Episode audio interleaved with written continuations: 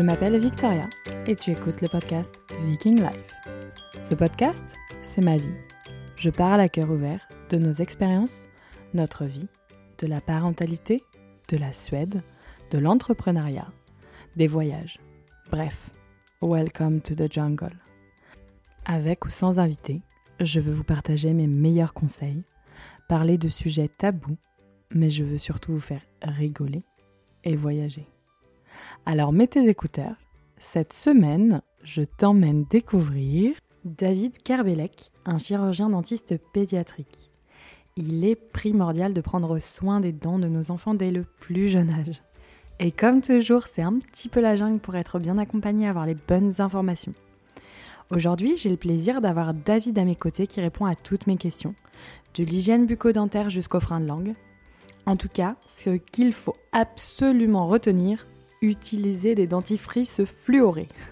Vous retrouverez tout plein d'informations sur son compte Insta, at David Kerbelec. En attendant, je vous souhaite une très bonne écoute. À bientôt!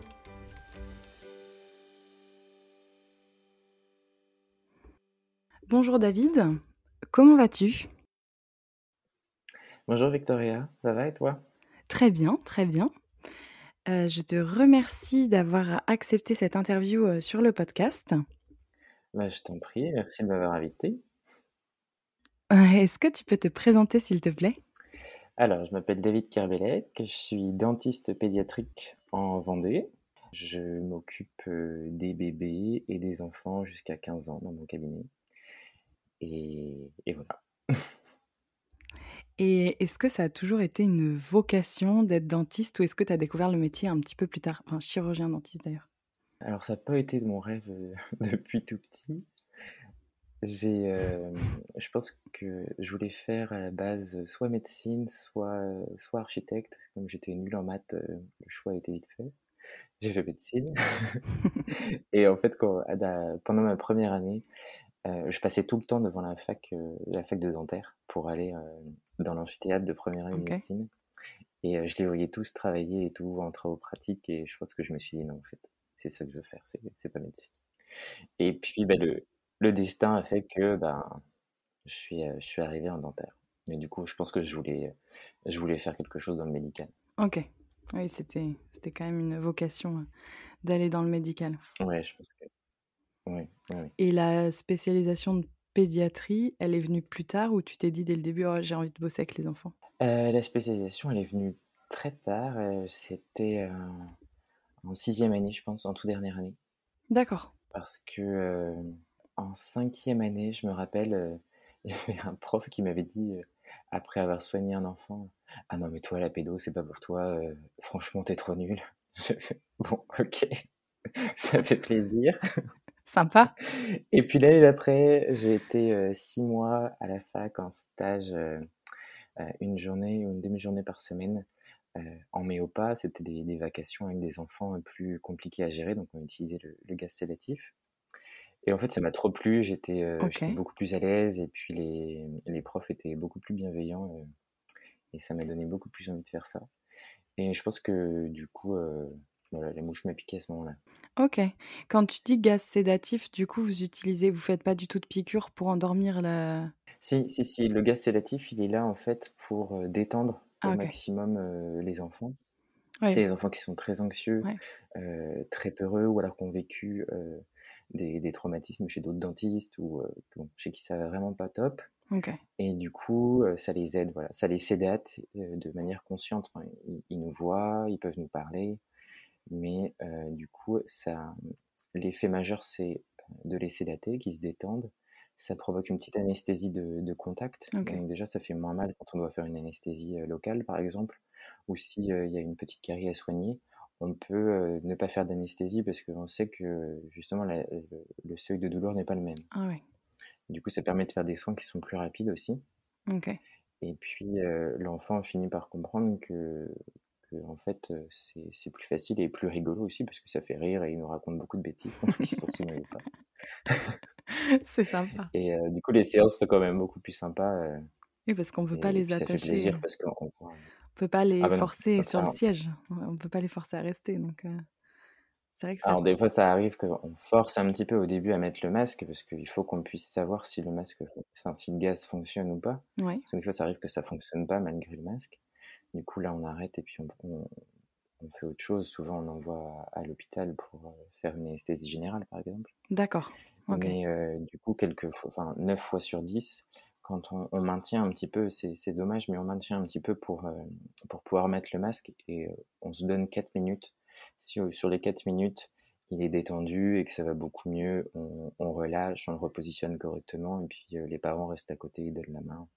Sur ça, on est assez flex et puis et ça se passe très bien dans 9 cas sur 10. Et puis dans le, dans le dixième cas, on arrête le masque, on ne maintient pas plus et, et, on fait autre chose. Le but, c'est vraiment pas de, bah, de faire un autre traumatisme. Quoi. Oui, bien sûr. Alors, nous allons parler du coup, nous allons commencer sur l'hygiène dentaire chez les enfants. Alors, adopter les bons gestes, comment et quand commencer le brossage des dents, par exemple? Alors ça, j'en ai parlé un peu sur mon compte.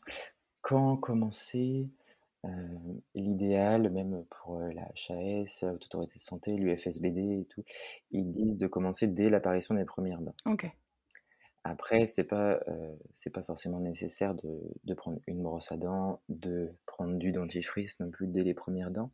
Mais le but, c'est de créer un, un, rituel, un espèce de jeu, même à, à distance des heures classiques de, de brossage, en fait, ça on s'en fiche au début. Ouais et de prendre euh, des, des, petites brosses à dents, euh, genre une petite brosse à dents banane, une, un petit doigtier en silicone. Celle-là marche très bien, hein, la banane. en général, ils adorent. Ouais, marche bien. et en fait, faire ça sous forme de jeu, c'est juste pour que il y ait un rituel de stimulation en bouche qui soit quotidienne ou bicotidienne.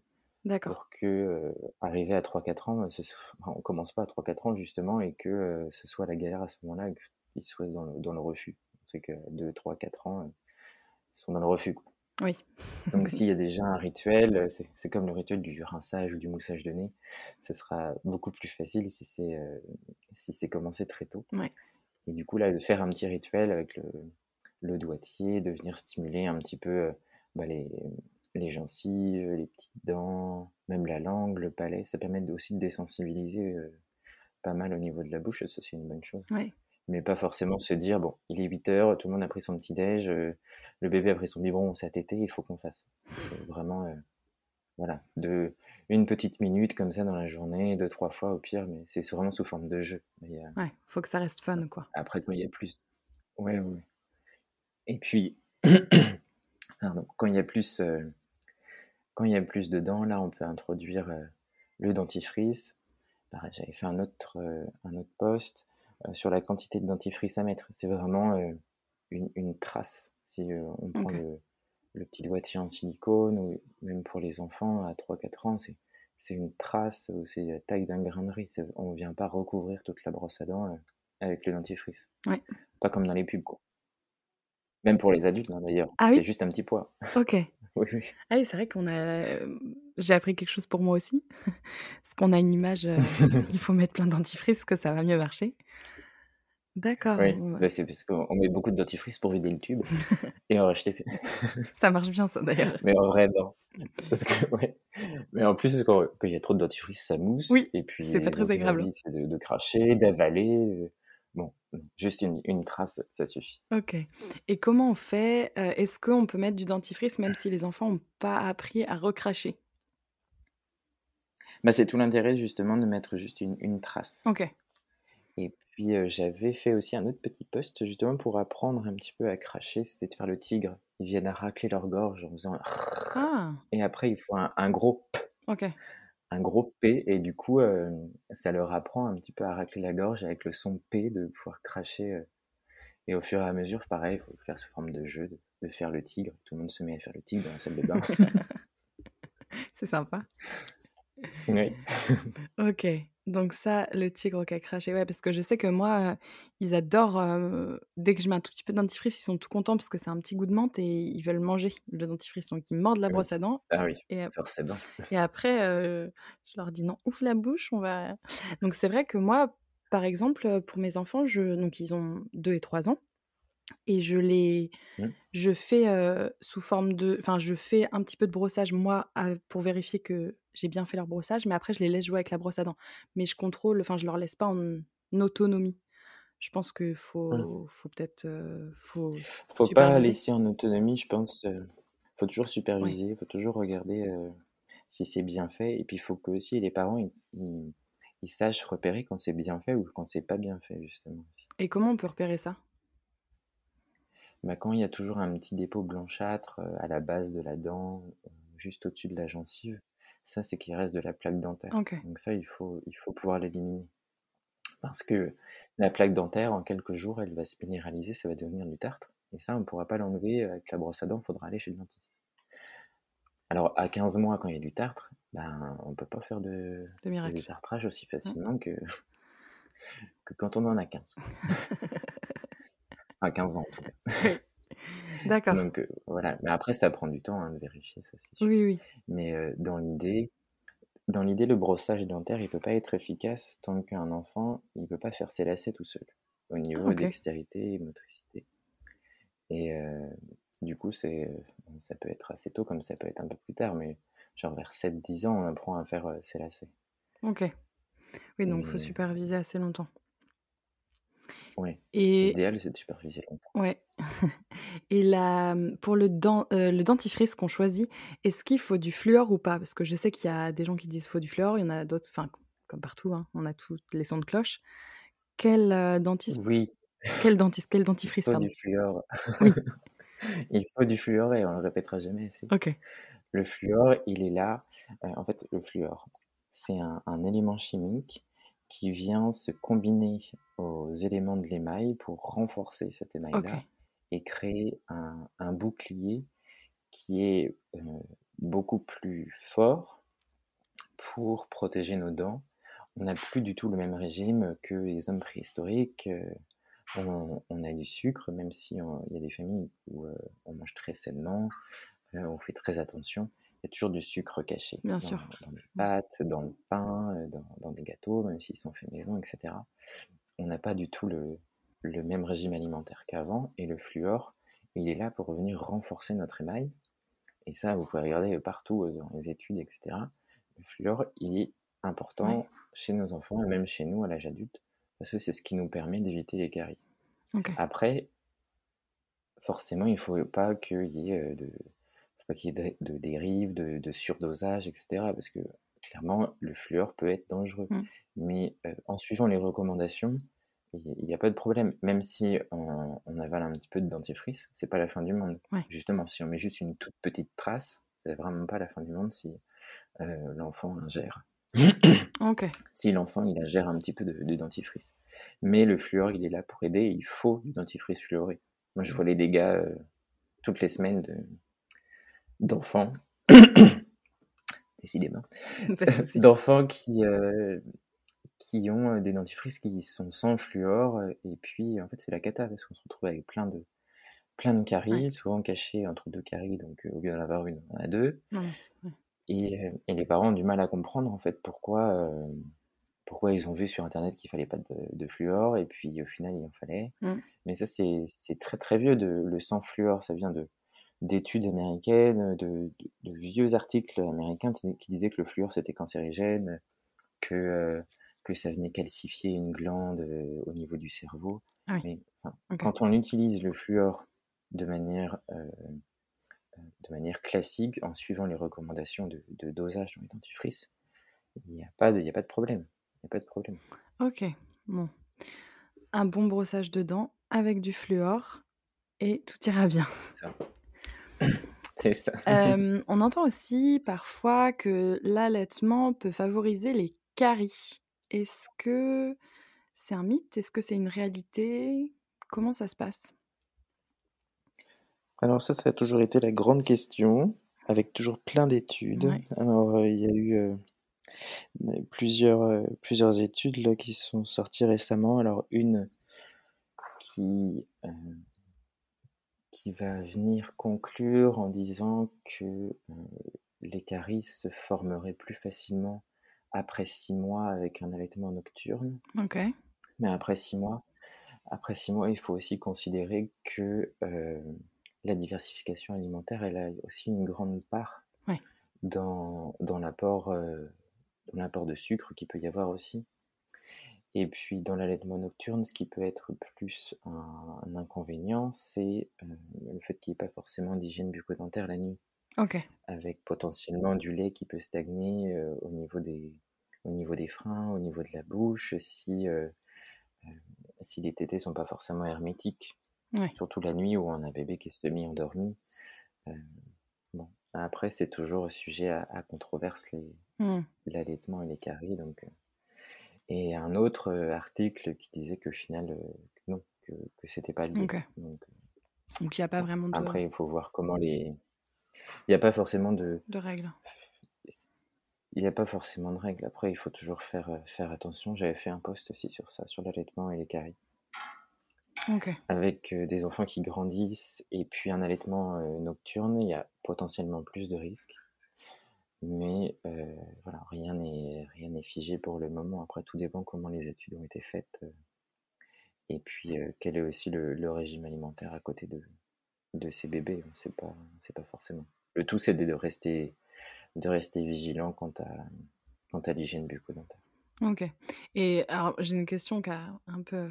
à quel âge, enfin vraiment, les premières dents arrivent, on peut avoir des caries dès les premières dents? Alors, ça arrive qu'on puisse avoir des caries dès les premières dents. Alors, souvent pas les dents de lait au niveau de la mandibule. Les toutes premières dents qui arrivent, c'est celles du bas, hein, les, incisives. Celles-ci, elles sont quasiment jamais, jamais touchées. Si elles sont touchées, c'est que c'est vraiment la cata et que toutes les autres le sont. Ça, c'est déjà arrivé au cabinet où j'ai vu ça. Les dernières. Du coup, c'est les premières à arriver, mais c'est les dernières à être carriées, Et euh, par contre, celles du haut, les incisives du haut, c'est souvent les premières qui se carrient parce que c'est les premières euh, qui arrivent euh, en, en bouche, après les, celles du bas, et puis elles sont plus facilement carriables. Alors pourquoi celle-ci plus qu'une autre Ça, je sais pas forcément, mais c'est vrai que les incisives du haut, sont beaucoup plus facilement carriables. Puis c'est celles qui sont les premières, euh, les premières touchées souvent. Ouais. Ah, c'est intéressant. Je savais pas que ça pouvait être si tôt en fait. Dans ma tête, euh, elles étaient intouchables. et pourtant, si. Et c'est arrivé hein, que des fois, euh, des, des caries sortent. Enfin, les dents sortent déjà carriées. Et ah, ça, c'est vrai. Ça, c'est le syndrome du biberon. C'est. Alors après, est-ce que c'est vraiment le syndrome du fibron ou pas? C'est des, c'est des bébés ou des enfants qui sont qui ont des biberons à disposition non-stop et que ce soit du lait ou que ce soit du du cacao, du sirop et tout, c'est en fait c'est un constant influx de, de sucre ou, ou d'apport qui fait que sans, sans hygiène derrière, les, les dents sont carrées très facilement. Ok. Ah oui. Là, après, ça doit être du boulot pour vous. Là, c'est du boulot, oui, effectivement. Et du coup, est-ce que tu as des conseils pour les poussées dentaires, pour les premières dents qui arrivent justement? Et alors, pour les soulager, pour les soulager pareil, j'avais fait un petit post dessus pour retrouver. Ouais. Je mettrai ton, ton compte Instagram dans la description du podcast. Euh, qu'est-ce que j'ai je, Souvent, je donne euh, l'huile euh, néobule ou l'huile pranarome. C'est celles qui sont les plus. enfin, les, les meilleures en termes de composition. Mais après, ça peut être des petits bâtons de guimauve à mâcher. Ou alors tout simplement des anneaux ah de dentition passés au réfrigérateur au préalable. Comme ça, ça permet de, de, limiter aussi un petit peu les douleurs. Qu'est-ce que j'avais donné d'autre? Je crois que c'est tout. Mais surtout, l'huile, les anneaux de dentition. Des petits massages peut-être? Euh, Les petits massages, oui aussi, mais euh, du coup, les massages, attention à vos doigts quand même. Ça pince fort. c'est vrai qu'on peut perdre un doigt facilement. Ouais, j'en ai un, dès qu'il fait des poussées dentaires, il veut mordre tout ce qui passe, mais du coup, même si c'est ma main, ma cuisse, ah mon oui, bah pied, bah ça, ça, ça, ça, dès qu'il y a un bout, ah, ah, oui, oui, non, mais il faut, faut courir vite. Est-ce qui alors, je sais que ça aussi, tu avais fait un petit post et quelle est l'incidence sur les dents d'avoir une tétine ou une sucette? Alors l'incidence, c'est d'avoir à terme une, une béance antérieure, c'est-à-dire un, un espace euh, sur les dents de devant qui peuvent pas se toucher à cause de la déformation créée par les tétines. Alors après, il y a plusieurs types de tétines. Il y a des tétines en forme cerise comme les bibs qui sont vachement à la mode parce qu'elles sont super jolies et euh, qui mmh. finalement sont, sont, presque les pires parce qu'elles sont tellement grosses que ça déforme encore plus. Alors après, il y a plusieurs types de tétines euh, qui... Ah oui, c'est vrai que les bibs, on les voit partout. Je vois tout Je viens de regarder vite fait. ouais, ça m'étonne pas. Et... Euh, Elles sont design.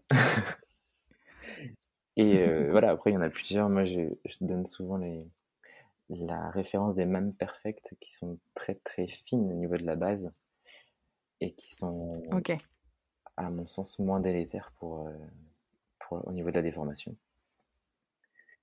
Mais après, plus le sevrage au niveau tétine se fera tôt, mieux ce sera. Et puis quand j'ai des, des, enfants de, de 3 à 4 ans qui viennent, qui, ne sont pas sevrés encore, euh, je leur propose euh, le machouillou. Et ça, ça marche pas mal. Ah oui ils ont un compte. Euh, ouais, ouais, c'est vrai que j'en ai entendu parler. Mais l'idée, c'est que, en fait, au lieu de les téter, parce qu'après après trois ans, clairement, le réflexe de succion, il, est, il est aboli. On n'a plus besoin de, de téter et de sucer.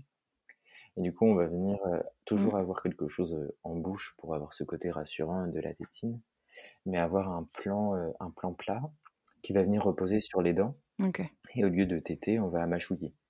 Et en fait, ça va venir stimuler le, la mastication, le mâchonnement, et puis euh, remédier un petit peu aux, euh, béances antérieures à ces espaces-là.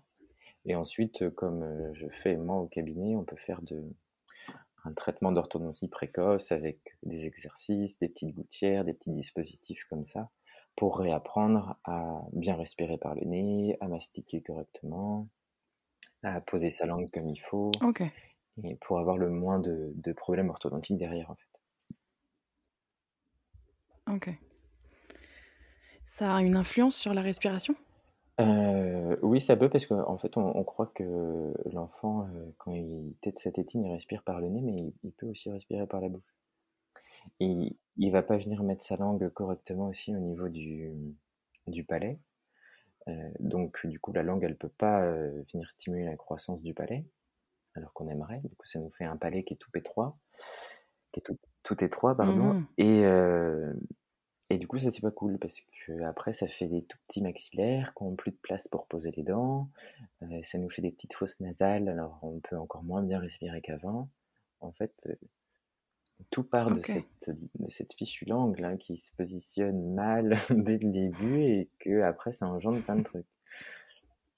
Et parce que bon, les amygdales euh, ou les végétations, elles sont pas gonflées euh, comme ça par magie. Elles sont gonflées parce que euh, non. on respire par la bouche. Et quand un bébé respire par la bouche, il n'y a pas 15 000, il y a pas 15 000 raisons. Ouais. Donc, il mmh. faut qu'on aille voir sous la langue ce qui se passe, faut qu'on voit comment l'allaitement se passe, comment le sommeil se passe. Mais on, mais on peut pas laisser un bébé qui respire par la bouche et qui, euh, qui, fait des, qui ronfle et qui fait des apnées du sommeil. c'est pas possible. Non. Non, non. Et euh, justement, est-ce que ça n'a pas un rapport avec les freins de langue restrictifs Parfois? Bah si, justement, c'est pour ça qu'il faut aller euh, regarder sous cette langue-là, surtout quand on a des bébés tout, tout jeunes, là, qui ont quelques semaines et qui n'arrivent pas à téter, qui, qui, font mal aux mamans, qui, qui respirent par la bouche, qui ronfle, qu'on des gaz, des régurgitations, il n'y a, rien qui va. Et malgré, euh, malgré une équipe qui, qui, est mise en place avec une consultante en allaitement, il peut y avoir un thérapeute manuel, il peut y avoir une orthophoniste mmh. qui essaye de rééduquer et puis de, euh, d'entourer la maman et le bébé. Et puis au final, on, voit qu'il y a vraiment un problème au niveau de, de la succion, de la déglutition, et que peut-être que effectivement mmh. sous la langue il y a peut-être un truc à regarder. Alors c'est pas c'est pas la solution euh, miracle euh, à tous les coups hein, de couper un frein de langue. Faut euh, faut une équipe, faut de la rééducation, faut du temps.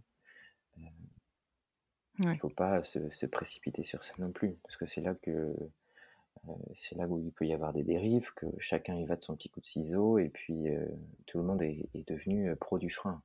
C'est pas comme ça qu'il faut, qu'il faut le voir. Et c'est là en fait où, je pense, le problème au niveau des freins, il, il dessert un petit peu ceux qui, ceux qui font les choses bien, entre guillemets, avec une bonne équipe et un bon suivi. Mais juste couper pour couper et puis renvoyer bébé chez ses parents, c'est, c'est, pas, c'est pas bien. Et puis c'est toujours ça qui est pointé du doigt, en fait. Oui, bien sûr. Est-ce que du coup, on peut revenir sur exactement ce que c'est un frein de langue et un frein de langue restrictif Enfin, je pense que c'est la même chose. Non, non parce qu'on a, on a, tous, on a tous un frein de langue. On a tous un petit, un petit bout de muqueuse sous la langue qui vient rattacher le plancher de la bouche à la langue. Euh, le tout, c'est de pouvoir comprendre pourquoi il est restrictif et en quoi il est restrictif.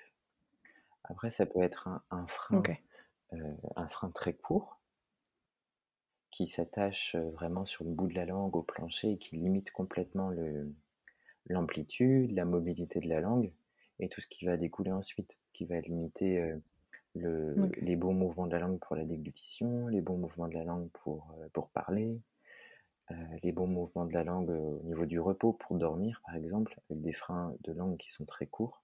Très compliqué de, de pouvoir mettre sa mmh langue au palais au repos. Donc ça vient tirer vers le bas, et puis on se retrouve avec des bébés ben, qui, qui, dorment bouche ouverte. mais après, ça peut être aussi des freins de langue qui sont pas forcément courts ou euh, forcément visible au premier coup d'œil, mais qui, euh, bizarrement, provoque le même genre de symptômes qu'un frein, euh, qu'un frein dit antérieur qui va se voir tout de suite. Donc c'est pour ça que des fois, les, mamans, elles sont refoulées chez les pédiatres, chez les ORL, chez les médecins, parce qu'ils regardent sous la langue vite fait, et puis ils disent, oh ben non, il n'y a pas de frein. Mais en fait, il faut, faut se dire qu'on a tous un frein. déjà, dire qu'on n'a pas de frein, c'est anatomiquement faux. Et après, il faut pouvoir investiguer euh, les symptômes qui peuvent être responsables des, troubles au niveau de cette langue-là. Si on ne connaît pas, si on connaît pas, on ne peut pas savoir. Et puis, il n'y a pas que, il a pas que l'anatomie à prendre en compte, il n'y a pas que la symptomatologie à prendre en compte non plus. Parce qu'on peut avoir des symptomatologies qui, euh, qui font penser à un frein, et en bouche, euh, retrouver mmh des freins qui sont très très postérieurs et puis pas forcément euh, visible, même euh, en faisant des manipulations. Ça m'est arrivé euh, il y a 15 jours d'avoir deux bébés avec des, une symptomatologie qui fait penser à un frein restrictif et de ne pas trouver ce, frein-là ou d'en avoir un très très postérieur. Et je ne me voyais pas faire l'intervention parce que c'était pas l'idéal pour moi. Donc là, à ce moment-là, je renvoie en, rééducation à la succion vers, vers des amis orthophonistes qui sont formés à ça pour avoir leur, leur, point de vue et puis leur, leur aide aussi de ce côté-là. Ok.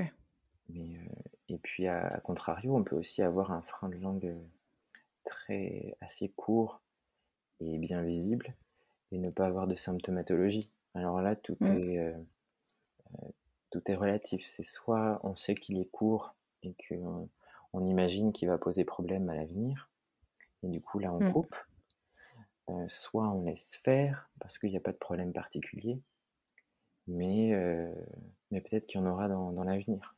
Mais après, c'est, c'est là où la dérive elle peut arriver, c'est que est-ce qu'on coupe tous les freins, même s'ils sont mmh. symptomatologiques, euh, ou est-ce qu'on on peut laisser? Faut...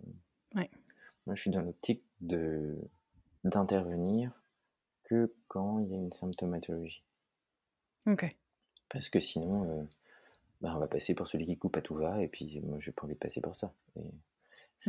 c'est assez. Euh, la pratique est quand même assez controversée. Alors si en plus on fait n'importe quoi, c'est pas, pas le but. Oui. Où est-ce qu'on peut euh, détecter un frein de langue? Est-ce que tous les professionnels de la santé sont formés pour ou comment ça se passe? Non, il y en a. Il euh, faut partir du principe que aucun professionnel de santé n'est formé à détecter un frein de langue à la fac, personne nous apprend euh, à, regarder sous la langue, même, euh, même nous en fac de dentaire, en fac de médecine non plus. Et euh, il y a beaucoup aussi de, de formations qui, qui, disent que le frein de langue, c'est un mythe. C'est un vrai problème, ça. Bah, c'est un vrai problème parce que dans, dans, ma pratique et la pratique de, de, mes confrères ou consoeurs qui, qui, ont la même vision des choses que moi et qui, qui opèrent ou qui interviennent ou qui détectent, on le voit, ce changement. On voit ce changement au niveau de, de l'allaitement, de la respiration, du sommeil. Quand la rééducation, elle est bien faite, quand il y a une bonne équipe pluridisciplinaire autour, on, on le voit. Ça fait, là, ça fait plus d'un an que je m'occupe des bébés. Et on le voit, ce changement. C'est pas juste. Euh, enfin, faut pas qu'on vienne nous dire juste après l'intervention, mais c'est, c'est par pur hasard que ça va mieux. C'est, bah, pas possible.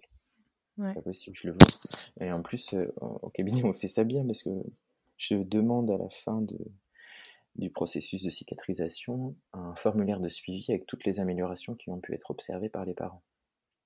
Ok. Et, ça nous permet de faire un, un petit avant-après au niveau de, des symptômes retrouvés et puis de ceux qui vont mieux.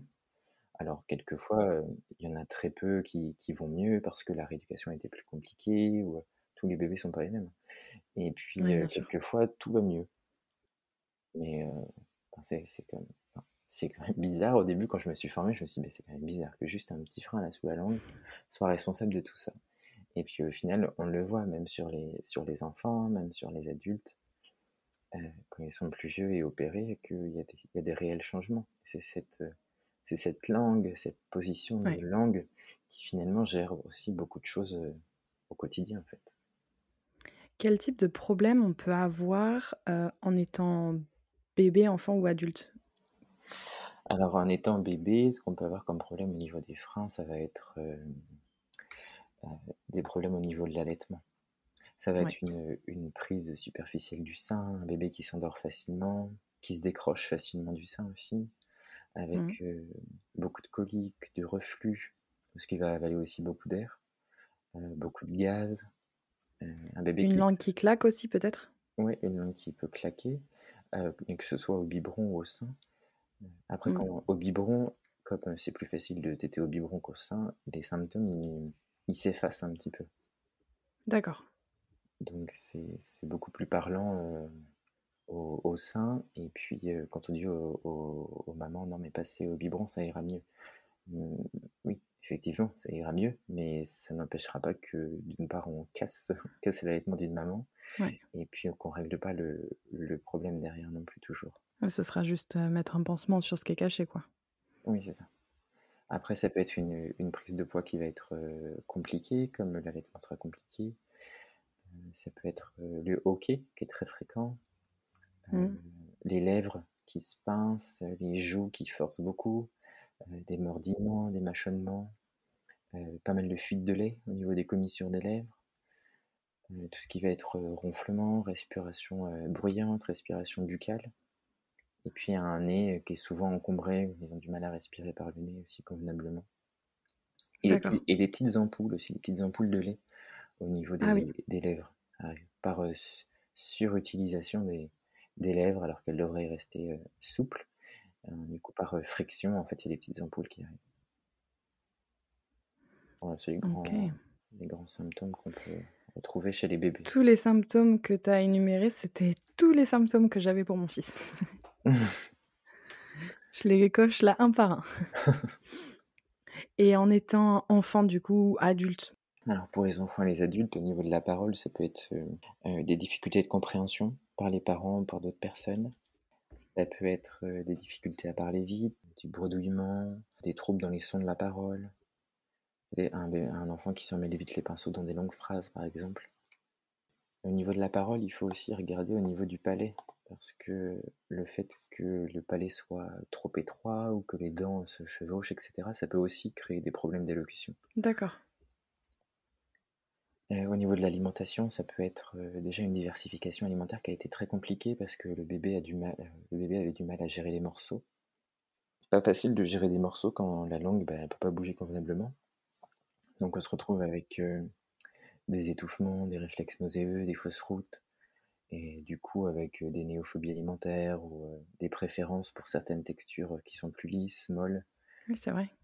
Euh, ça peut être des temps de repas qui sont plus longs parce que le temps de créer un bol alimentaire qui soit plus lisse, bah, il faut mâcher, remâcher, remâcher, stocker des nourritures dans les joues. Et puis en fait, on, les parents se disent bon bah j'ai un petit mangeur à la maison, c'est pas grave. Et on pense pas à ça. Non, on pense pas toujours à ça. Et puis en regardant des fois le, formulaire que je donne aux enfants, je me dis ah bah oui, en fait il y a pas mal de choses qui, qui rentrent en jeu. au niveau du sommeil, c'est des, des, sommeils qui vont pas être réparateurs avec un, une fatigue au réveil, beaucoup de transpiration dans le lit, ça peut être des pipi au lit qui ont du mal à passer, des réveils fréquents, des, coups de pied ou des mouvements brusques, grincements de dents, sommeil bouche ouverte, des ronflements, voire de l'apnée du sommeil. Ok. Pourquoi les pipiolis sont-ils reliés à ça? Alors les pipiolis, c'est parce que c'est relié en fait à la respiration par la bouche. Et ça, j'en ai parlé dans un de mes derniers posts. Et en fait, ce serait déclenché par une, une réponse hormonale qui se déclenche quand il y a une pression intrathoracique qui est négative, justement qu'on fait des ronflements ou de la du sommeil. Ok. Et en fait, ça déclenche le relâchement des sphincters et du coup les pipiolis. D'accord. C'est un truc, j'aurais jamais pensé que ça pouvait être lié. Et c'est lié à cette respiration buccale en fait. Oui. C'est pour ça que je vais trouver des études justement sur le fait d'enlever les, végétations, les amygdales et tout pour régler le problème de, de respiration buccale et, de pipioli. Alors sur les dernières études que j'avais trouvées, ça, ça fonctionne. il ne parlait pas du tout de frein de langue. Mais du coup, dans mon poste, moi j'en parle parce que on peut, les végétations et les amygdales, elles grossissent pas comme par magie. Il y, a un, y a un mmh. syndrome, un vrai syndrome qui existe où les enfants naissent et puis développent des grosses amygdales et végétation quelques semaines ou quelques mois après leur naissance. Ça, c'est un vrai, un vrai syndrome que j'ai appris en m'occupant des bébés. Mais ça reste rare. Si la respiration elle est buccale depuis toujours, c'est qu'il y, y, a quelque chose mmh. qui ne va pas derrière. Bien sûr, il faut creuser plus loin. Tout à l'heure, on parlait des, des, gens qui pouvaient diagnostiquer ou détecter des, des freins de langue. Oui il y a plusieurs formations qui sont disponibles en français ou en anglais. Et euh, la plupart du temps, ceux qui détectent, euh, euh, ça va être des, thérapeutes manuels, des chiropracteurs, ou des, ostéopathes ou des kinés qui voient les bébés très rapidement. Ou alors des, consultantes en allaitement qui voient aussi les bébés allaités très rapidement aussi. Mmh. Quelquefois dès la naissance. Après, bah, ça va être le chirurgien qui va donner son dernier mot, parce que c'est celui qui opère et c'est celui qui, pose le, diagnostic final. Ça peut être aussi des orthophonistes, si euh, l'orthophoniste a été vu avant le chirurgien, par exemple. D'accord.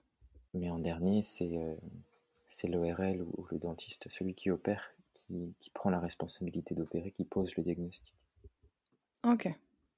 Et du coup, comment ça se passe, une opération? Alors, au cabinet, quand je reçois les patients, et que je les ai jamais vus avant, je récupère du coup tous les formulaires et tout le dossier qu'on leur a envoyé euh, par mail précédemment. Je fais le point avec eux sur, euh, leur équipe euh, pluridisciplinaire qui, les entoure autour de tout ça. Comme ça, moi je les connais, je peux prendre contact avec eux et puis c'est plus facile, surtout que maintenant je connais beaucoup, de monde pour aider les bébés dans mon secteur. Mmh. Et donc on remplit. Oui, bien sûr. Eux, ils ont rempli le formulaire de symptomatologie en avance, donc on revoit un petit peu les symptômes que, que, le bébé peut avoir. Je leur explique aussi pourquoi il peut avoir ce genre de symptômes-là, parce que ça peut être des symptômes mécaniques, comme le fait de claquer la langue, de, de pincer, de mâchouiller, etc., ou des problèmes plus des symptômes biologiques, les, le reflux, les gaz, les coliques. D'accord. Et d'ailleurs, ça peut, euh, je demande toujours s'il y a une potentielle allergie aux protéines de lait de vache, parce que les symptômes biologiques comme euh, reflux, gaz, colique, ça peut être aussi des symptômes qui sont retrouvés quand il y a une intolérance euh, aux protéines de lait de vache.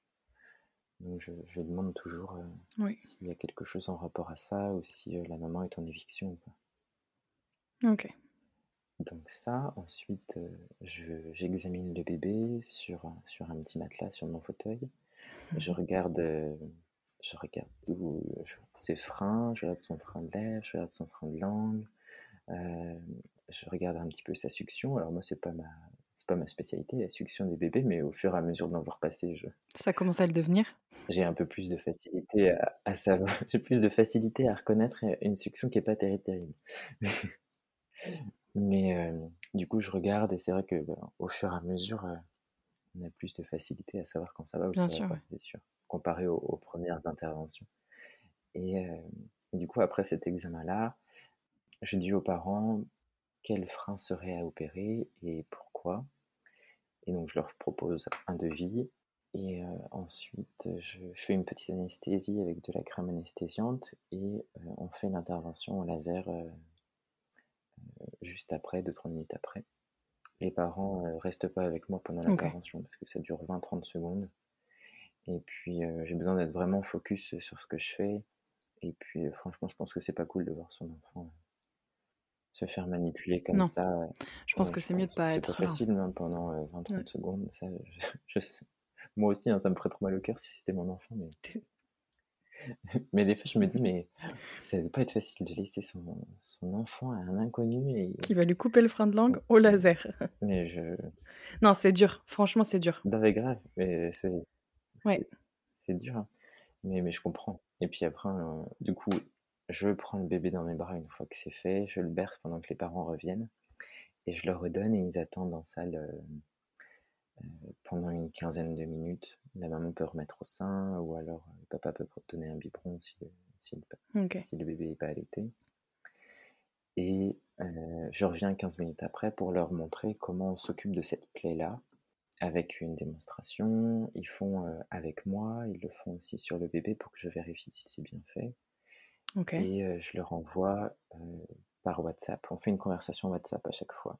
D'accord. Pour le suivi post-opératoire. Et pendant trois semaines, je les, je les coach, je leur envoie des vidéos, des photos.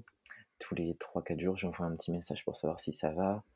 Euh, je leur demande des vidéos, des photos pour que euh, bah, le post-opératoire soit le plus, le plus satisfaisant possible parce que ça aussi à la maison, les parents ils sont souvent démunis, ils sont tous seuls. Bien sûr, c'est dur. Hein, une équipe pluridisciplinaire à côté, il faut, euh, mmh.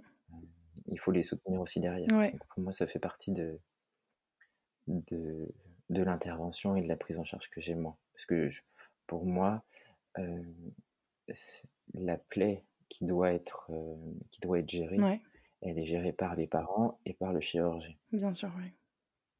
C'est pas à l'orthophoniste, c'est pas à l'ostéopathe ou c'est pas mmh. à, la consultante de, de, gérer une plaie, c'est pas son domaine. Non.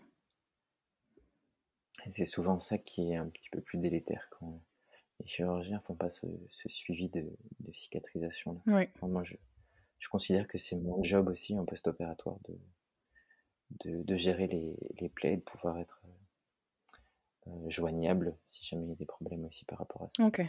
Est-ce qu'il y en a. Enfin, je... oh, je, tape dans ma poubelle. Euh, est-ce qu'il y a un avantage pour bah, de couper au laser ou de couper au ciseau? Bah, L'avantage premier, c'est qu'au ciseau, Enfin, c'est qu'au laser, ça saigne pas. Ou alors très très peu. Voilà. Et, euh, et du coup, c'est quand même. Enfin, c'est quand même plus sympa de rendre un bébé. Je m'imagine. Une petite, une petite goutte de sang qu'un bébé qui, qui saigne beaucoup euh, aux parents. Quoi. Bien ça, c'est l'avantage premier. Et puis, sur, euh, sur d'autres études, il apparaîtrait que la cicatrisation serait de meilleure qualité au laser qu'au ciseau, suivant la, la régénération cellulaire. Okay plus, euh, c'est plus côté scientifique. Et c'est au conditionnel. Oui, bien sûr. C'est pas parce qu'on fait au ciseau que c'est nul. Non, mais il y a des avantages. Après, voilà, ceux qui font au ciseau, ils sont habitués à faire au ciseau. Et puis, s'ils le font, s'ils le font bien, bah, très bien. moi, je préfère, euh, je préfère les Et est-ce que, du coup, sur toute cette période de cicatrisation et de post-opération, est-ce que, par exemple, si on s'en occupe pas, ça peut recicatriser et se recoller? Oui, oui, oui, ça peut se recoller parce que si on vient pas étirer cette plaie, et ça c'est encore un, gros problème dans les soins post-opératoires parce qu'il y en a plein qui veulent pas, plein de pros qui comprennent pas pourquoi on fait des étirements et ils ils voient pas l'intérêt en fait. En fait, quand on vient inciser, on va créer un, un losange au niveau de sous la langue en fait. Et la mmh. partie plus centrale du losange, ça correspond à la partie la plus postérieure du frein. Et même au repos, cette langue-là, même si elle monte au palais, la partie centrale du losange, elle va se raffaisser un petit peu. C'est comme, euh, c'est comme si on plie le coude et qu'on coupait juste au, milieu du coude. Bah, en position de repos, voilà, le pli du coude, il est toujours là, quoi. Et du coup, si on incisait là et qu'on avait le. J'étais en train de regarder mon coude.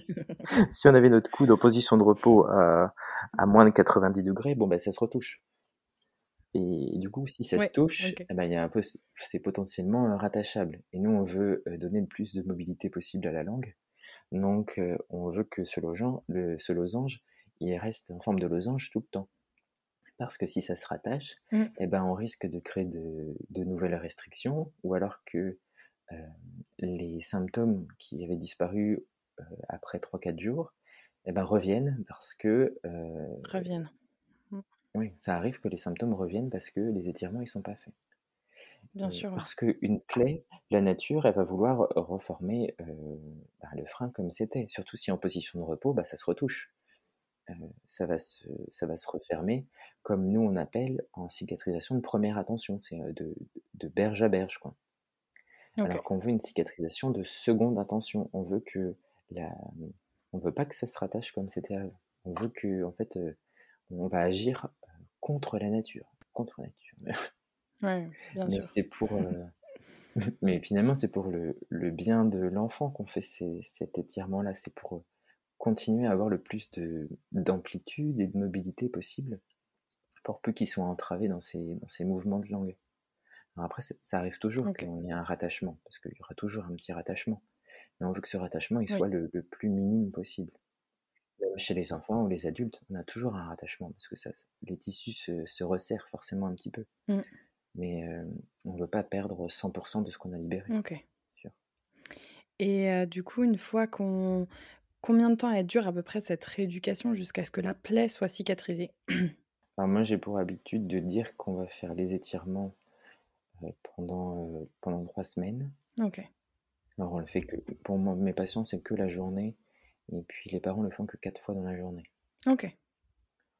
Pour euh, limiter trop d'interactions aussi, euh, qui n'est pas très agréable pour le bébé, pour les parents non plus. Donc, euh, c'est déjà quatre fois, c'est déjà pas mal, je trouve. Mmh. Et jusqu'à disparition de la fibrine, cette petite croûte là qui vient se former en, bouche, on vient faire les passe de toutes les couleurs, non? Et une fois, alors ça peut être blanchâtre, un peu jaunâtre. Ouais. j'ai jamais vu, j'ai jamais vu vert. Ah non. ça, ça, peut exister verdâtre. Mais... Ah. Et du coup, quand cette fibrine disparaît, on peut arrêter les exercices, enfin les étirements. Enfin, pour ma patiente, c'est ce que je conseille, d'arrêter les étirements après 21 jours à peu près, la fibrine a disparu. Mais ensuite, de pas tout arrêter non plus, euh, parce que la cicatrisation du, frein, de manière plus, profonde, elle va continuer encore pendant plusieurs semaines, pendant plusieurs mois. Donc je, je, continue à donner des petits exercices de, massage sur la plaie. D'accord. Où les parents viennent faire des petits massages tout doux de haut en bas sur la plaie pour stimuler cette cicatrisation profonde encore pendant quelques semaines. Ok. Parce que ça se remodèle encore et puis ce serait dommage de créer une grosse bride sous, euh, sous cette nouvelle euh, cicatrice là qui, avait tout pour euh, bien faire et puis au final euh, ça marche pas. si déjà après plusieurs semaines les, symptômes ont disparu, si le bébé accepte bien, si tout va déjà beaucoup mieux, on part déjà, ouais, bien sûr. déjà mieux qu'une plaie toute rattachée au bout de trois jours.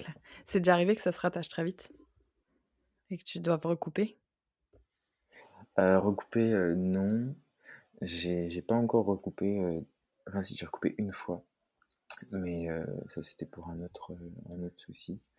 Mais c'est arrivé que ça se rattache euh, très rapidement et puis que les parents n'aient pas, aient pas osé aller faire l'étirement bien fermement comme il fallait. Du coup, forcément, ça, se rattache, ça peut se rattacher très très vite. Et sur des bébés, c'est en 48 heures, ça se rattache.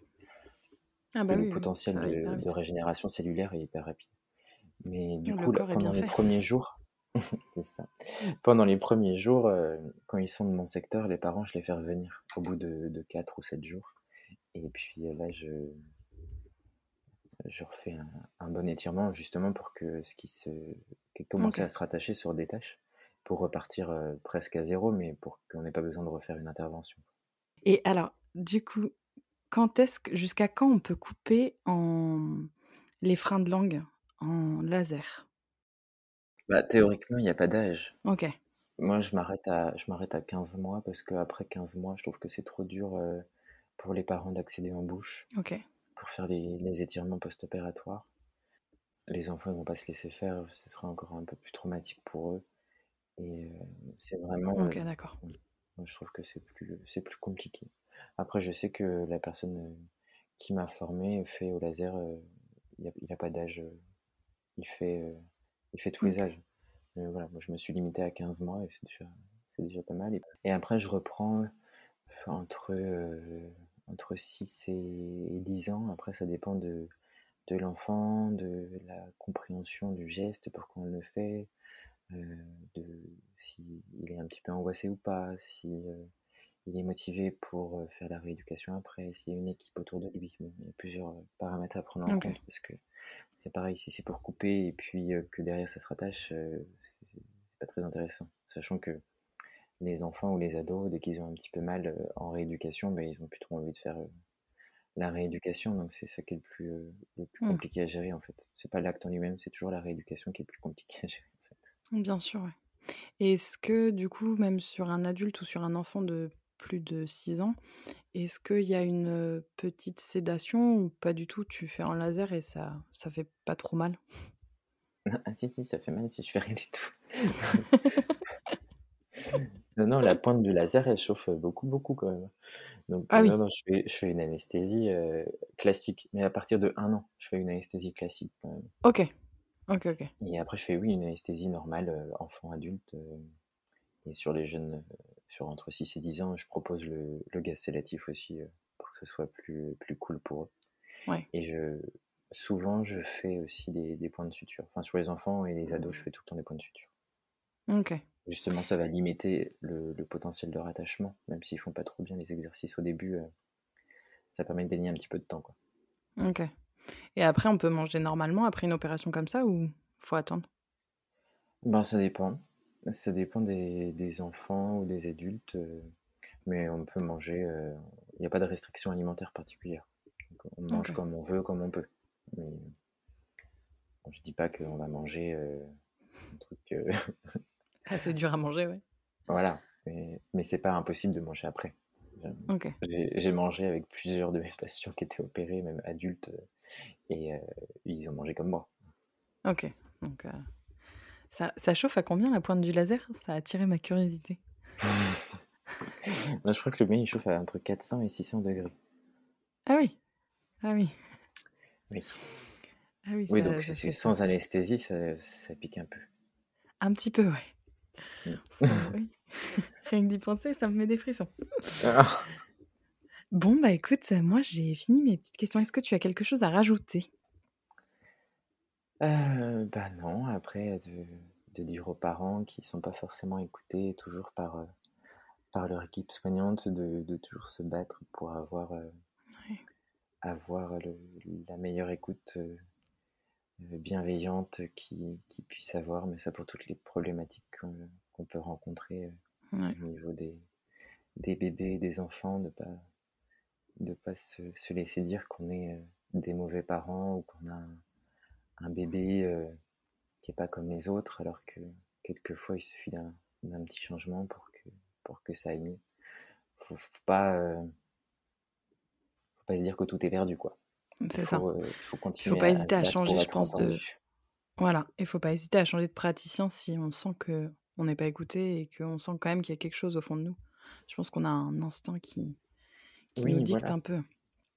Et puis après, si les gens les gens formés qui pourront peut-être vous apporter une,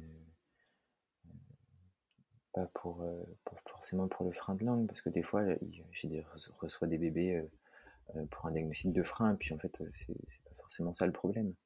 Mais ils sont presque plus rassurés en se disant que, comme je m'y connais plus qu'un autre, bah, peut-être qu'au final, c'est peut-être pas ça. Ouais. Mais, mais dans tous les cas, de, ne pas se laisser démoraliser parce que quelqu'un n'a pas été à, son écoute, même si c'est pas toujours facile de trouver un, professionnel de santé qui soit toujours à l'écoute de ses patients. Ça, ça c'est bien vrai. C'est même devenu rare, je trouve. Bah là, oui, je le vois souvent, euh, justement, en prise en charge des enfants, avec des enfants qui viennent vers moi pour des soins dentaires et traumatisés par, par des confrères ou alors ont eu des très mauvaises expériences. Mmh. Pas forcément parce qu'ils ont été euh, méchants et tout, mais c'est que l'approche du coup n'est pas du tout la même avec les enfants qu'avec les adultes. Et puis quelquefois ça, ça pêche, euh, le praticien ou la praticienne s'énerve, euh, l'enfant a peur, et puis les parents sont dégoûtés, et puis bon. Après il y a plein de petites choses comme ça. bon, des fois il vaut mieux ne rien faire et puis envoyer chez quelqu'un de former pour les enfants, mais c'est pareil, c'est pas toujours facile de trouver un dentiste pédiatrique près de chez soi aussi. Donc, euh, non, non c'est vrai. C'est toujours, euh, c'est toujours la galère de, de trouver les, les, bons pros au bon moment. Mm. Et ça je, ça, je sais et je suis totalement conscient que, que ce soit très, très compliqué. Enfin, rien que nous, dans, dans l'ouest, de, de, Nantes à, de Nantes à La Rochelle, on, est trois dentistes pédiatriques. C'est vraiment pas beaucoup. Hein. Donc, euh, trois entre Nantes et La Rochelle, c'est quand même pas beaucoup. Bah non non, non. Merci beaucoup, David. À très bientôt. De rien, je t'en prie. Merci, euh, merci de m'avoir invité à faire euh, ce podcast, mon tout premier podcast. merci, au revoir. Au revoir.